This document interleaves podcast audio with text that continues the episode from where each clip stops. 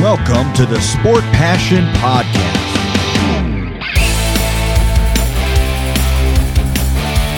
And here is your host, Lars Marendorf.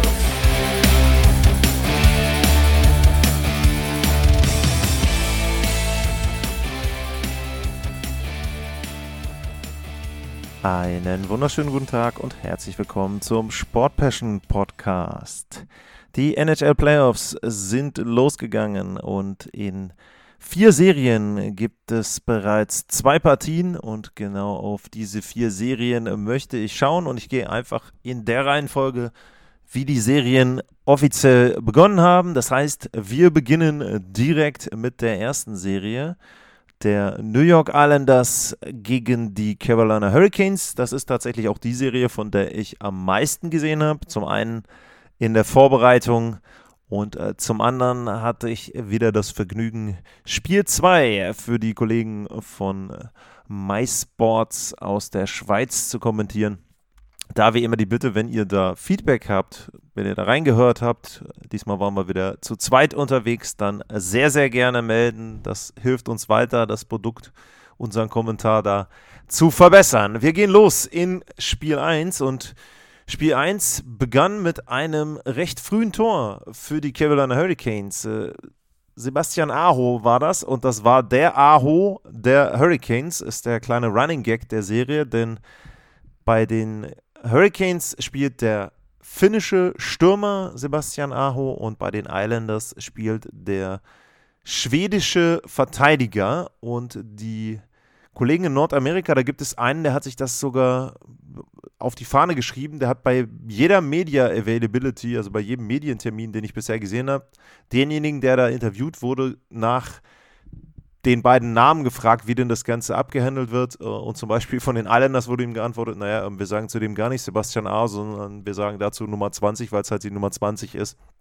Der andere Aho von den Hurricanes.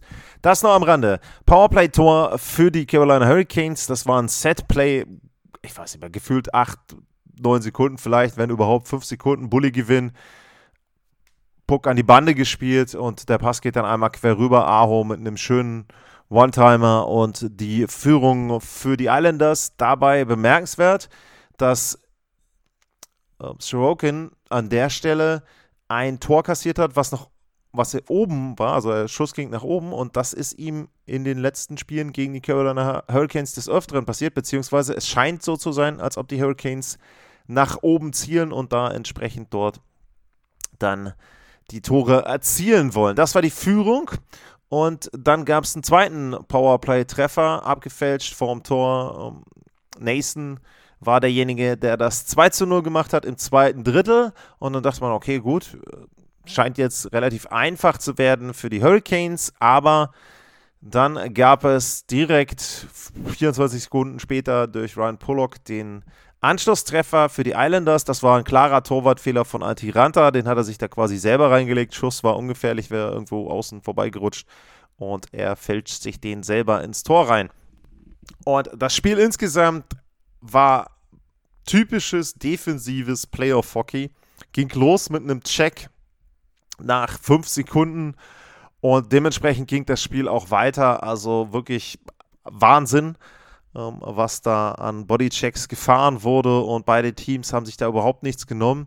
Am Ende reicht es dann für die Hurricanes zum 2 zu 1 und bei den New York Islanders und in den Medien in New York war vor allem das große Thema 0 von 4 die Quote im Powerplay bei den Islanders und das ist tatsächlich ein Problem. Das Powerplay sieht auch nicht gut aus, der Islanders. Das sah zumindest in dem Spiel nicht wirklich gut aus und dementsprechend musste da nachgeschärft werden.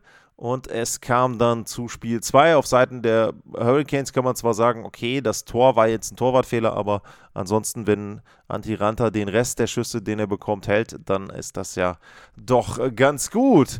Und Spiel 2 ging los und da waren es wieder die Hurricanes, die das Spiel eröffnet haben. In dem Fall war es dann Paul Stasny, auch mit einem schönen abgefälschten Schuss, auch wieder von, von außen. Nathan mit dem 2 zu 0, wobei man da sagen muss, das war eines der krummsten Tore, was ich bisher gesehen habe. Das war Sebastian Aho von den New York Islanders, der in einem Zweikampf außen an der Bande, in einem Unterzahlspiel, also man muss dazu sagen, die Islanders waren in dem Spiel, glaube ich, schon zum fünften Mal in Unterzahl, hatten zweimal vier Minuten bekommen wegen hohen Stocks mit Verletzungsfolge und noch irgendwie eine andere Strafe und hatten dieses Unterzahlspiel eigentlich im Grunde auch schon gekillt. Und dann Carolina fährt außen rein, Puck springt hoch und Aho will den irgendwie nur wegschlagen und trifft den so blöd, dass er erstmal in Richtung Tor geht. Das wäre noch nicht so schlimm gewesen. Der springt aber vor Sorokin so auf, dass er genau in die Ecke reinspringt, an ihm vorbei. Der hat den vorher auch gar nicht gesehen, glaube ich. Und dementsprechend das 2 zu 0 wieder ein Überzahltor. Und Rod Brindamore wurde danach im Interview dann äh, während des Spiels gefragt, ja, das war genau das, was du aufgemalt hast, oder? Dann meinte er, ja, nee, äh, überhaupt nicht. Und das war eigentlich bis dahin ziemlich schlecht, was wir gespielt haben. Aber gut, wir haben einen Break gehabt, wir haben da Glück gehabt, einen Lucky Bounce. Und jetzt müssen wir das nutzen. Und man hatte auch zu dem Zeitpunkt das Gefühl, 2-0 Führung. Und vor allem war es so, dass bei den Islanders die erste Reihe mit Horvath, äh, mit Basal überhaupt nicht so richtig in Fahrt gekommen ist. Und wenn irgendwie mal jemand Dampf gemacht hat und für Gefahr gesorgt hat, dann war das Carl Permary mit der zweiten Reihe und äh, Brock Nelson zusammen. Und tatsächlich war es so, dass Permary dann das 2 zu 1 erzielt hat. Und bei dem Tor sah für mich Antirante auch nicht so gut aus, wobei da auch unten noch ein Schlittschuh von einem Stürmer mit dabei war und von einem Verteidiger. Auf jeden Fall 2 zu 1. Und dann tauchte Matt Basal auf, kurz vor Ende des zweiten Drittels, mit seiner ersten richtig guten Aktion und schließt dann ab. Und auch da war es Ranta, der ja, den kriegt er zwischen Fanghandschuh und äh, Schoner und tatsächlich scheint das die Schwachstelle vielleicht zu sein, die die Islanders bei ihm ausgemacht haben, so wie auf der anderen Seite hohe Schüsse gegen Sorokin. Auf jeden Fall war es dann so, Basal 2-2, wir gehen ins letzte Drittel rein und Brock Nelson mit der Führung für die Islanders. Und zu dem Zeitpunkt muss ich ganz klar sagen, die Halle war ruhig. Momentum war ganz klar auf Seiten der New York Islanders.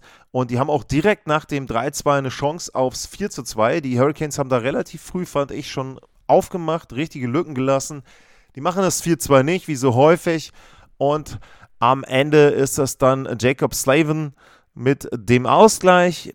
Es geht in die Verlängerung und ich hatte es gesagt ähm, zu meinem Kollegen am Mikrofon. Ich habe gesagt, Verlängerung wahrscheinlich entweder ein Tor in den ersten fünf Minuten und dann ist vorbei oder aber es dauert richtig lange. In dem Fall waren es fünf Minuten und drei Sekunden Jasper Fast dann auch mit einem Tor und die Führung 2 zu 0 jetzt in der Serie für die Hurricanes. Die müssen richtig zufrieden sein. Wie gesagt, Antiranta ist für mich unsicher, ist für mich auch nicht der super Rückhalt, den man sich vorstellen kann, aber die Hurricanes sind in der Lage, da entsprechend die Spiele zu gewinnen. Das reicht ja dann letzten Endes auch.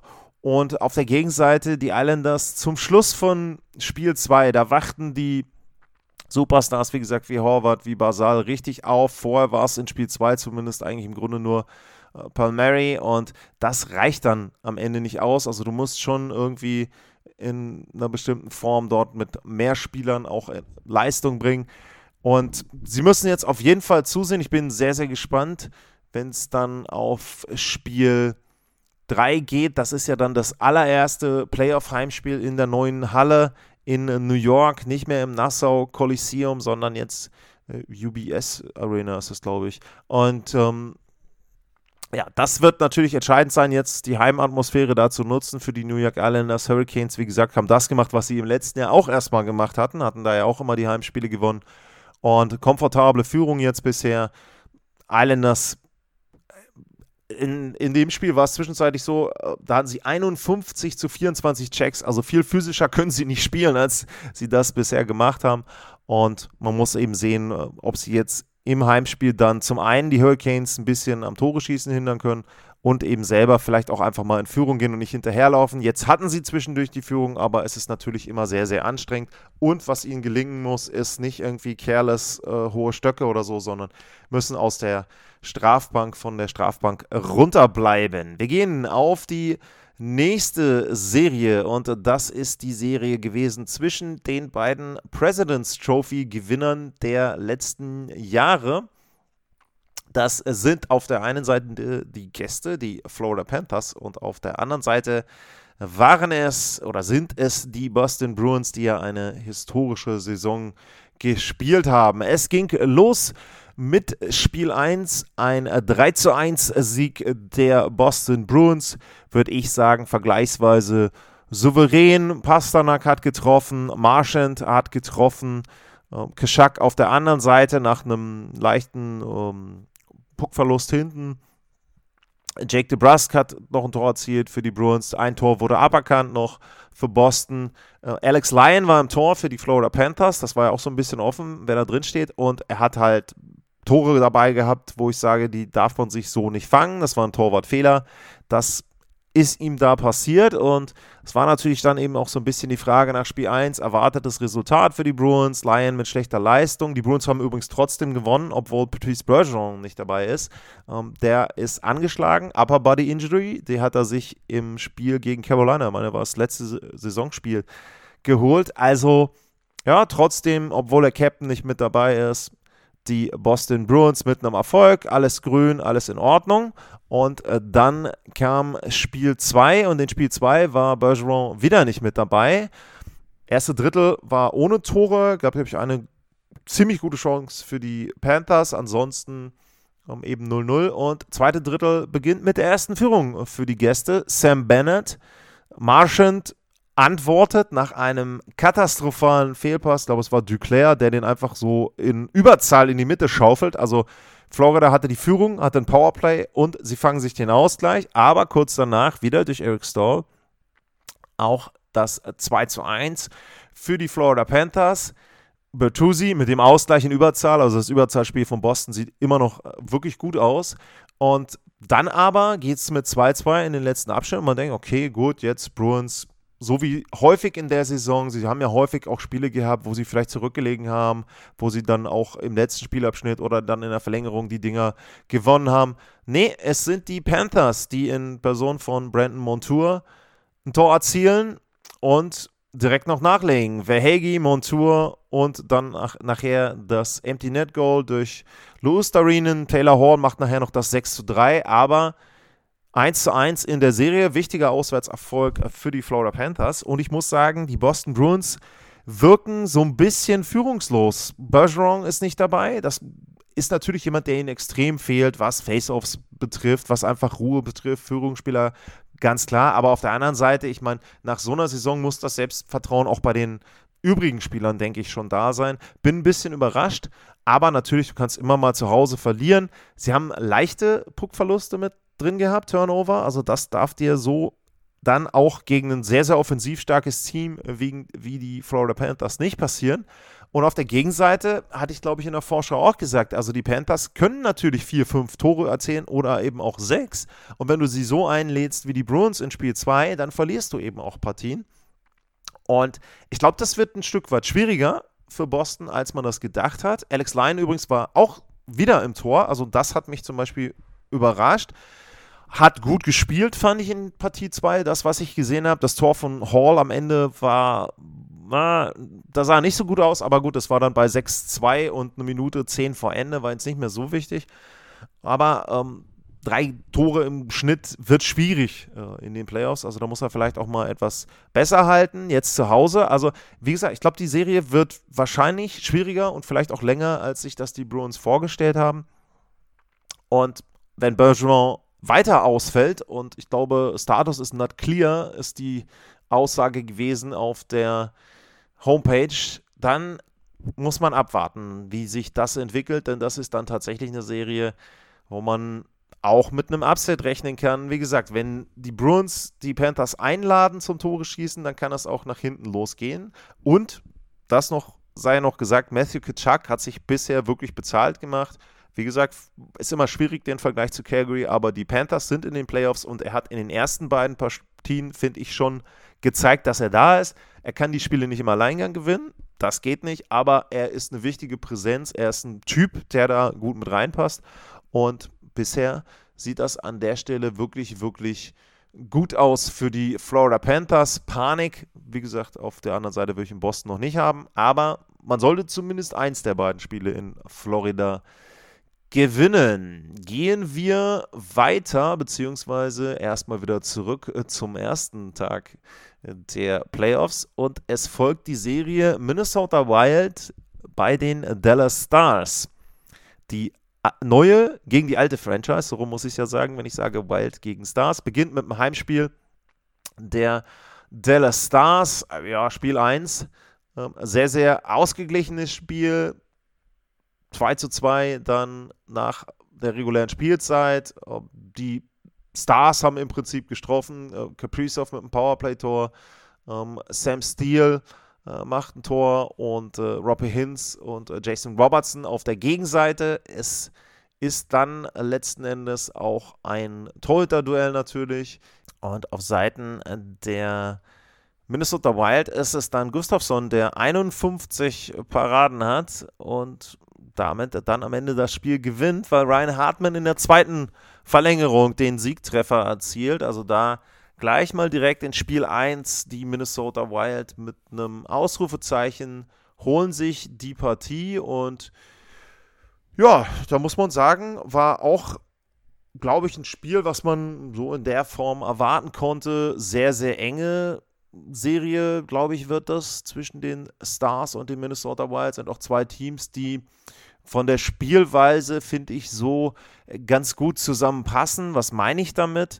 Damit meine ich, dass es nicht so ist, dass irgendwie ein Team komplett offensiv ist und immer dominiert und das andere Team ist total schlecht. Ja, in dem Spiel waren die Stars sicherlich die Mannschaft, wenn man dann entsprechend ähm, guckt und auch sich die Werte anguckt, was Corsi-Werte betrifft, vor allem dann auch nachher im letzten Spielabschnitt 68%, in der Verlängerung 65%, 64%. Also sie waren schon das bessere Team dann gegen Ende der Spielzeit. Um, ähm, waren aber nicht viele Torchancen, also 12 zu 12 Torchancen insgesamt für ein Spiel mit viereinhalb, ähm, mit viereinhalb Dritteln ist dann auch nicht extrem viel und ja, Torwert war 3,14, 2,62 Expected Goals für die Dallas Stars. Waren die Minnesota Wild ein bisschen kaltschnäuziger. Also sehr, sehr ausgeglichenes Spiel und eine Partie, wo man sagen muss, ähm, ja, wenn es da nicht eine Szene gegeben hätte, dann hätte man sicher über richtig gutes Eishockey reden können. Aber es gab die eine Szene in der Partie und die eine Szene in der Partie, das war ein Check von Matt Dumba und der war gegen äh, Joe Pawelski. Ich muss gleich mal nachgucken, wann der genau war, aber die Szene ist im Prinzip, äh, Pawelski fährt neben seinem Gegenspieler rein, fährt unten Richtung Torlinie, spielt den Puck hinter das Tor und hat den Puck auch schon abgespielt. Und Damba kommt aus dem toten Winkel insoweit, weil der Gegenspieler von Pawelski neben ihm steht und er Damba nicht sieht. Und weil er, glaube ich, zu dem Zeitpunkt, nachdem er den Puck dann da auch abgespielt hat, nicht mit einem Check rechnet. Und dann kriegt er da den Check von Damba, der geht. Principal Point of Contact ist Schulter auf Schulter oder Schulter auf Brust, ähm, je nachdem, wie man das ähm, sehen möchte. Aber Pawelski erwartet diesen Hit einfach überhaupt nicht. Dazwischen ist auch noch ein Schläger vom Gegenspieler von Pawelski, keine Frage. Aber für mich ist das ein Hit, der, man kann drüber nachdenken, dass er late ist. Damba springt für mich auch klar ab. Er springt hoch in Pawelski. Also er trifft ihn nicht oben, aber springt nach oben weg, finde ich. Und ähm, es ist halt auch eine vulnerable Position. Und für mich ist das irgendwie eine Mischung aus, in dem Sinne dann auch Richtung äh, Head-to-Head. -Head. Natürlich ist nicht Principal Point of Contact, aber er befindet sich halt in einer Position, wo er überhaupt keine Körper- oder wenig Körperspannung hat, nicht mit einem Check rechnet. Sehr, sehr gefährlich für den Gegenspieler. Und die Schiedsrichter haben, glaube ich, erstmal ich weiß gar nicht, es wirkt irgendwie so, als ob sie erstmal gar nichts gegeben haben, dann haben sie eine Fünfer gegeben, dann können sie sich das Ganze ja angucken und dann eben prüfen, ob das jetzt wirklich fünf Minuten waren. Und am Ende ist es so, dass sie dann sich geeinigt haben auf zwei Minuten und das war nach, wann war denn das? Nach zwölf Minuten im zweiten Drittel und sie haben sich auf zwei Minuten geeinigt und Dumba hat natürlich dann dementsprechend weitergespielt. Und für mich ist das eben eine klassische Situation, wo ich sagen muss, wenn die NHL es ernst meint mit Kopfverletzungen, mit schweren Verletzungen, dann finde ich, dass so ein Hit raus muss.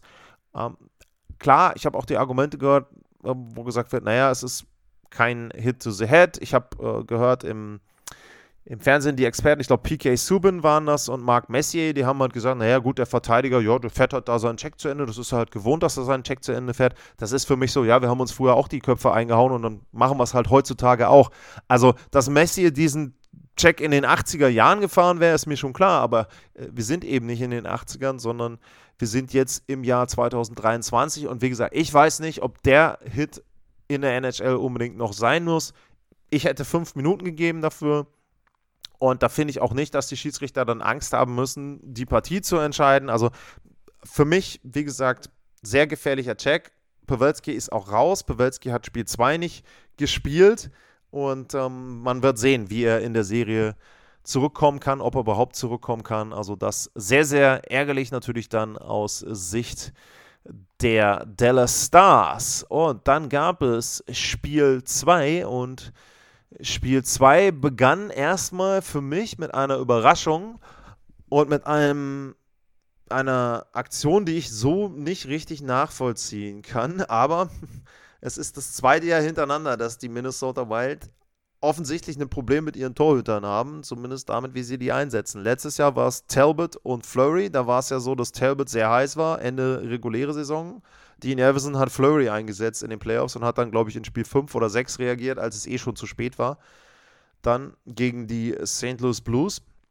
Und in diesem Jahr ist es so, dass Gustafsson der bessere Spieler oder der bessere Torhüter war gegen Ende der regulären Saison. Und er hat dann auch gespielt, Spiel 1, wie gesagt, er hat gewonnen nach Double Overtime. 51 äh, Saves. Jetzt kannst du natürlich sagen, naja, gut, ja, langes Spiel und ähm, vielleicht sollte man ihm mal eine Ruhepause gönnen, aber man muss dazu auch sagen, erstmal ist es das allererste Playoff-Spiel gewesen. Also es ist ja jetzt auch nicht so, dass er jetzt irgendwie im Western Conference Final die siebte Verlängerung in den Playoffs gespielt hat, sondern es war das allererste Playoff-Spiel.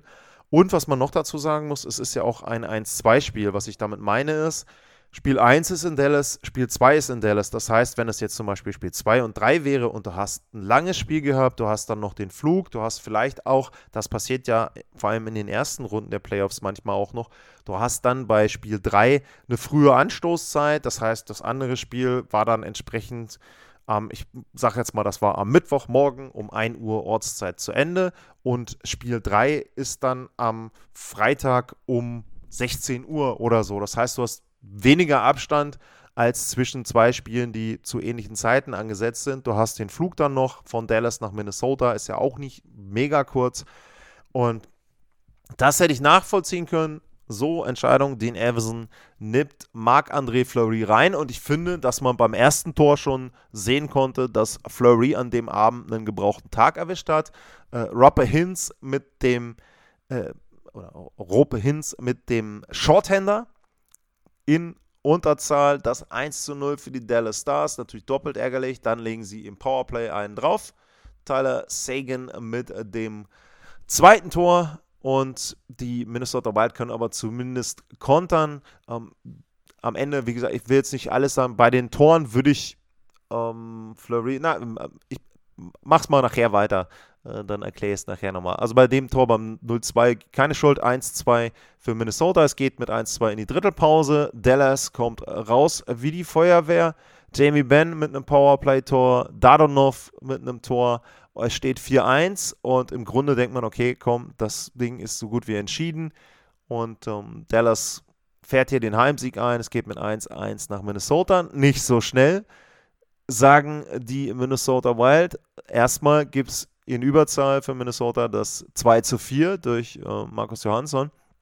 Und dann äh, Freddy Gaudreau mit einem richtig schönen Tor und das Ganze elf Sekunden nach dem 2 zu 4 das 3 zu 4. So, und die Halle ist erstmal ruhig, aber Dallas ist in der Lage zu kontern, macht das 5 zu 3 und das wäre meiner Meinung nach gar nicht mal so schlimm gewesen, dieses 5 zu 3, aber keine Minute später kommt das 6 zu 3 und das ist wieder ein Tor, wo äh, Roppe Hinz auf Marc-André Fleury zufährt und die Kommentatoren in den USA haben dazu gesagt, er macht den, Fleury versucht einen Poke-Check.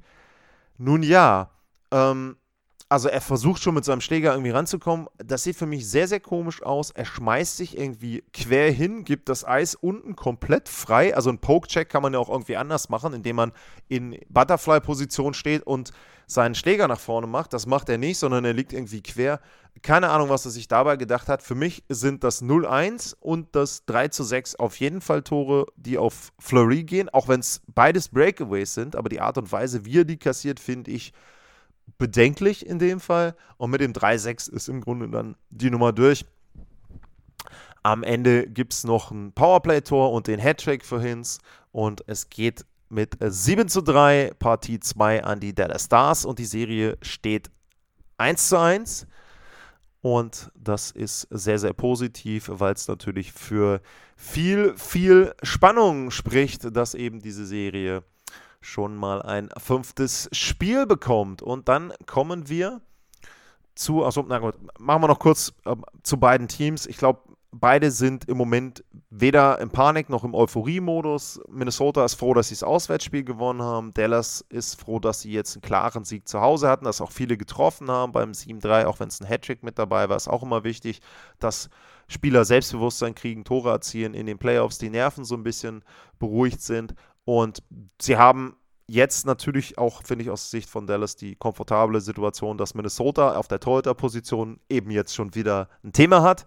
Ähm, ich gehe davon aus, dass Gustafsson ähm, in Spiel 3 spielt. Alles andere würde mich wundern und würde, glaube ich, Dean Everson dann in der Offseason seinen Job kosten, wenn er da jetzt weiter äh, rumspielt. Ja, und das wird auf jeden Fall spannend. Und eine, wie gesagt, schöne Situation, wenn es 1-1 steht, finde ich immer gut.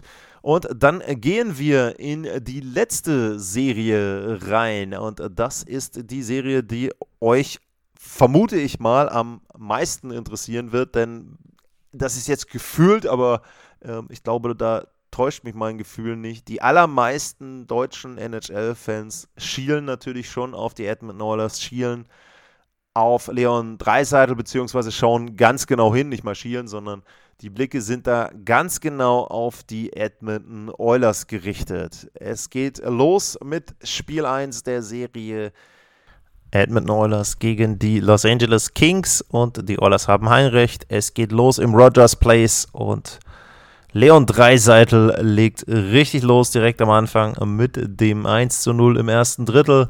Die Oilers sind gut drauf, machen das 2 zu 0 bei einer 5 gegen 3 Überzahl durch Evan Bouchard und haben im Grunde den perfekten Start in die Partie. Also alles läuft so, wie man sich das, äh, glaube ich, auch vorstellt. Werte sind gut, Torchancen sind da, speziell im zweiten Spielabschnitt 10 zu 4 hochkarätige Tor. Es geht mit 2 zu 0 in den Schlussabschnitt. Und trotzdem hätte ich mir da zu dem Zeitpunkt nicht so wirklich Sorgen gemacht, aber Adrian Kempe macht das 1 zu 2 für die Edmund Oilers. Und ich nehme es mal vorne weg, auch beim zweiten Tor, das Campy macht, finde ich, sieht Stuart Skinner nicht besonders gut aus.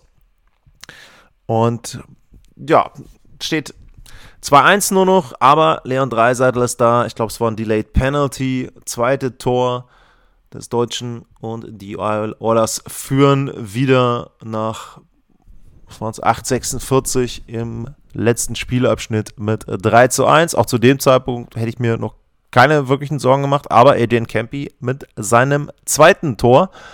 Und ab da begann das große Zittern und das große Zittern endete 17 Sekunden vor Ende der regulären Spielzeit. Da macht Anzi Kopitar das 3 zu 3 in einem Powerplay-Tor bei 6 gegen 4, Torhüter natürlich runter. Und damit gleichen die Los Angeles Kings aus. Und am Ende gewinnen sie sogar, weil sie in der Verlängerung wieder ein Überzahlspiel bekommen und dann einen sehr, sehr schönen Spielzug laufen. Ähm, spielen den Puck einmal runter unter die Torlinie, wieder nach oben. Tschechische Variante kann man dazu sagen vom Powerplay. Und es steht 4 zu 3, Siegtreffer am Ende dann. Siehst du, wer war es? Muss ich mal nachgucken. Äh, Alex Iafalo war es nach 9 Minuten und 19 Sekunden der ersten Verlängerung das 4 zu 3 für die Los Angeles Kings und da kamen auch ein paar Kommentare von euch dazu, ähm, generell zu den Schiedsrichtern, zum großen oder zu zwei großen Themen sage ich heute nichts, weil das in einer anderen Serie passiert ist. Deswegen, ich vergesse es nicht, aber ähm, ich will das jetzt nicht an allen Stellen immer durcheinander bringen. Ich fand das letztes Jahr ganz gut, diesen Rhythmus, dass ich gesagt habe, immer so nach zwei Spielen der Serien ähm, werde ich was dazu sagen, wenn es dann an die Conference Finals geht. Ähm, ist es vielleicht etwas anders, aber in diesem Fall sind wir erstmal bei den vier Serien von heute. Und es sind eben Kings gegen die Oilers. Und es gab eine Strafe gegen Dehaney ähm, für einen Beinstellen gegen äh, Blake Lizotte und ja, man kann natürlich dazu sagen, dass Lisotte da relativ viel draus macht. Nur auf der anderen Seite, wenn ich so mit meinem Schläger durch die Gegend fuchtel, muss ich ja in dem Fall dann sagen, wie äh, Dehaney, dann muss ich mich nicht wundern, wenn ich dafür zwei Minuten bekomme. Also er ist halt mit seinem Stock in der Luft, schleudert den so ein bisschen ähm, in die Richtung mit einer Hand äh, des Kings-Spielers und trifft ihn dann unten am Schlittschuh. Und ja, er fällt nicht direkt, aber ich finde schon, dass man dafür zwei Minuten geben kann. Und da sollte die Kritik eben eher gegen den Euler gehen wo man sagen muss, hey, was soll der Quatsch? Äh, in der Situation war jetzt auch nicht so, dass er jetzt direkt durch war zum Breakaway, sondern ähm, da muss man eben einfach aufpassen und dann auch entsprechend vorsichtig sein, was seinen eigenen Schläger betrifft. Zum Spiel insgesamt, die Oilers ein sehr gutes Spiel gemacht. Sie haben mal nur die Tore nicht gemacht und dann für mich eindeutig Nerven gezeigt. Also, dass sie 2-0 und 3-1 verspielen im letzten Spielabschnitt, ist für mich ein eindeutiges Zeichen, dass sie immer noch nicht alles gelernt haben, was sie lernen müssen. Also das Ding, finde ich, hätten sie zumachen müssen. Dann hast du gleich erstmal eine Duftmarke gesetzt, vor allem auch aus der Serie in der regulären Saison, wie sie da reingekommen sind mit den neun Siegen dann in Folge und so weiter. Also, dass man da dann eben sich so wieder, ja, einigelt am Ende so ein bisschen gefühlt und dann eben die Butter da vom Brot nehmen lässt. Das fand ich schon bemerkenswert und da war ich sehr, sehr gespannt auf die Reaktion in Spiel 2 und Spiel 2 begann im Grunde ähnlich wie Spiel 1. Die Oilers gehen in Führung durch ein Tor nach Vorlage von Leon Dreiseitel. Und dann macht Leon Dreiseitel selbst sein zweites Tor. Und es sieht danach aus, dass sie in der Partie was gelernt haben, dass sie die Los Angeles Kings vielleicht etwas besser unter Kontrolle haben und eben dann wieder 2 zu 0 führen, aber sie machen das dritte Tor nicht. Und was jetzt in der Partie auch ein bisschen auffällig war, aber auch in Spiel 1, äh, Conor McDavid, äh, keine Ahnung, ob er angeschlagen ist, ob er nervös ist, ob er einfach nur irgendwie zwei schlechte Nächte hatte und dann doch ein Mensch ist. Äh, kann alles sein, weiß man nicht. Aber so richtig gut gespielt hat er nicht. Sagen auch die Zahlen. Also er ist da jetzt nicht einer der ersten, ist glaube ich irgendwie auf Platz 4 oder 5, was Corsi-Werte und so weiter betrifft. Aber er ist nicht der Superstar und der führende Spieler der Edmonton Oilers. Das war ganz klar Leon Dreiseitel in den beiden Partien. Und dementsprechend fehlt da irgendwie noch ein bisschen was bei Edmonton. Und die Los Angeles Kings, die lassen sich überhaupt nicht aus der Ruhe bringen, spielen ihren Stiefel sauber runter, haben auch diesmal das erste Drittel geschluckt, 70% Corsi-Wert für die Oilers. Ähm, die Oilers auch mit relativ vielen Torchancen, insgesamt so in den ersten 30 Minuten, sage ich jetzt mal, der Partie. Aber je länger das Spiel dauerte, umso ausgeglichener konnte Los Angeles die Partie gestalten. Ja, und dann fielen irgendwann auch die Tore. Philip Deneau mit einem Tor, wo er über den äh, Schoner drüber löffelt von Skinner und Villardi mit dem Ausgleich. Und ich finde, bei beiden Toren sieht Skinner nicht besonders gut aus. Beim zweiten kann man noch sagen, naja gut, da müssen seine Verteidiger den Rebound klären, okay. Äh, beim ersten müssen sie den Rebound klären, okay. Aber beim zweiten, den so zu kassieren, also Viadi kommt von außen, da ist im Grunde null Winkel und er zieht ihn unter die Torlinie so ein bisschen und dann schiebt er ihn dem am, am äh, Schlittschuh oder unterm Schlittschuh rein. Äh, gegen den Schoner und dann rutscht er rein, dann muss ich sagen, dann musst du den kurzen Pfosten da irgendwie dicht machen als Torhüter. Keine Ahnung, muss dann Schläger vormachen, dass der Puck gar nicht dann irgendwie in diese Lücke da reinrutschen kann. Also das sind Tore, die darfst du so meiner Meinung nach nicht kassieren, wenn du eine Serie gewinnen willst und vielleicht auch mehr. Also Skinner, da habe ich noch große, große Fragezeichen hinter auf Seiten der Edmonton Oilers. Aber sie haben das Glück, dass äh, Clem Kostin sich dann im Schlussabschnitt so ein bisschen ein Herz fasst und einen schönen Schuss ein bisschen verdeckt. Copisalo sieht da ja, gefühlt auch nicht so gut aus. Will sich jedem Torhüter hier in jeder Serie irgendwie Torwartfehler andichten. Aber ähm, ich muss schon sagen, dass also an der Stelle ja, kann man kassieren. Ich glaube, er hätte ihn gerne ähm, da vielleicht nochmal die Chance. Also, das ist ein Tor, was er vielleicht zurückhaben will. Copisalo, wie auch immer, die Oilers bekommen ein Tor von jemandem, der nicht mit Leon Dreiseitel direkt in dem Fall zusammen agiert hat und gehen wieder 3 zu 2 in Führung. Äh, Los Angeles macht Druck, Los Angeles hat Chancen, aber am Ende ist es Evander Kane mit einem Empty Net Goal, natürlich nach Vorlage von Leon Dreiseitel. Zwei Spiele äh, drei Tore, zwei Vorlagen. An jedem Tor, nee, an jedem Tor nicht, bis auf ein Tor, genau, an jedem Tor der Oilers beteiligt. Also Leon Dreiseitel schon wieder wahnsinnig unterwegs in den Playoffs. Gab ja auch eine Statistik, die hatte, glaube ich, Christoph Fetzer verlinkt von äh, Bissell Hockey.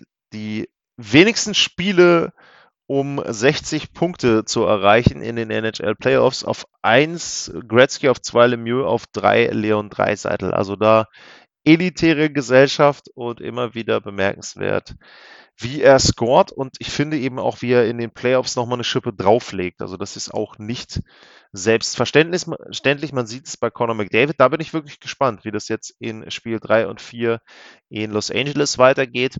Für mich immer noch die Oilers klarer Favorit. Und wenn du jetzt das Spiel 2 auch siehst, dass sie da eben nach dem 2-2 dann trotzdem gewonnen haben und nicht eingebrochen sind, das finde ich sehr, sehr positiv, dass auch jetzt mal jemand getroffen hat von den unteren zwei Reihen.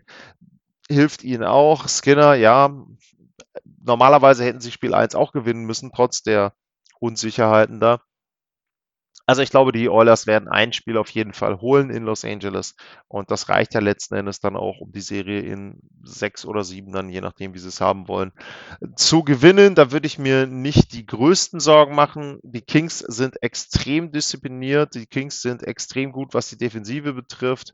Auch in dem Spiel jetzt in Spiel zwei, auch wie sie dann teilweise in einer neutralen Zone schon Passwege dicht machen, da nochmal einen Schläger zwischen haben, dass die Oilers keinen sauberen Pass spielen können und so weiter.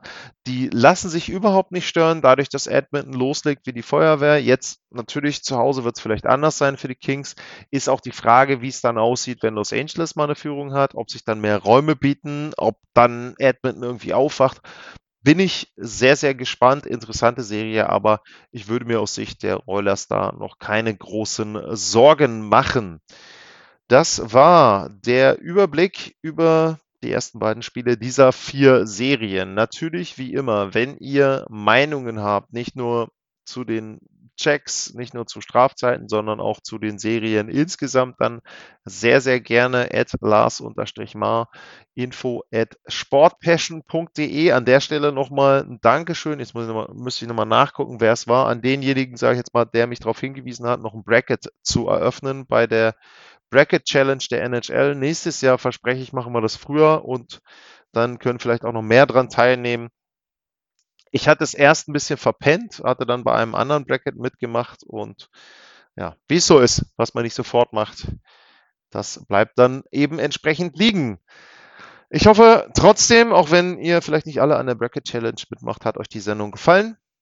Würde mich freuen, wenn ihr beim nächsten Mal wieder reinhört. Bisher machen mir persönlich die Playoffs sehr, sehr viel Spaß. Wir hatten ja in Spiel 1 in sechs von acht Partien einen Auswärtssieg. Das ist schon bemerkenswert. Wir sehen es jetzt in den Serien. Bei Vieren stehen drei Serien auf 1 zu 1. Also wir haben auf jeden Fall schon mal ein paar fünfte Spiele, gibt nicht nur Sweeps. Und damit bedanke ich mich für heute fürs Zuhören. Bleibt gesund und tschüss.